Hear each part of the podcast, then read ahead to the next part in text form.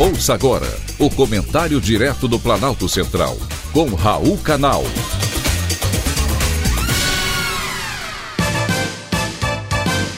Queridos ouvintes e atentos escutantes, assunto de hoje: xenotransplante.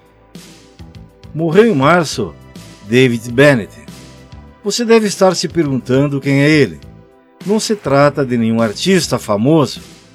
David Bennett é o americano de 57 anos, o primeiro ser humano a receber um coração de porco em um transplante bem sucedido.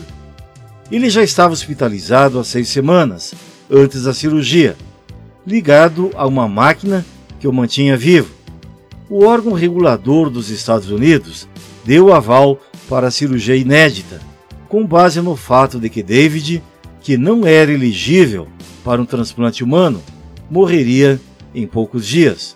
Depois da cirurgia, em janeiro deste ano, os médicos disseram que nas semanas seguintes o americano passou um tempo com sua família, assistiu ao Super Bowl, a final do futebol americano, e falou sobre querer cuidar de seu cachorro Lucky. Depois da morte do pai, o filho, David Jr., disse esperar que o transplante de seu pai seja o começo da esperança e não o fim. É nisso que a ciência acredita. Imaginem que evolução! David Bennett foi o primeiro, mas a experiência animou os médicos americanos, entre eles o cirurgião Bertley Griffith, que realizou o transplante. Para vocês terem uma ideia, 17 pessoas morrem diariamente nos Estados Unidos aguardando um transplante, com mais de 100 mil na lista de espera. No Brasil, a lista por doações de órgãos chega a 50 mil pessoas. E em 2020, por causa da pandemia, houve ainda uma queda na taxa nacional de doadores em 12,7%.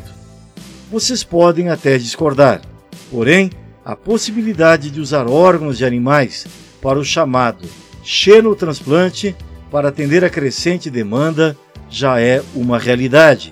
E não se assustem, a medicina avança em prol da melhoria da saúde e da qualidade de vida de todos.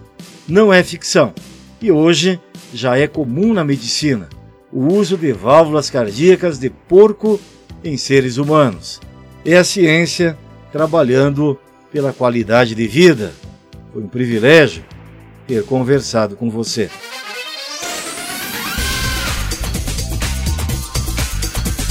Acabamos de apresentar o Comentário Direto do Planalto Central, com Raul Canal.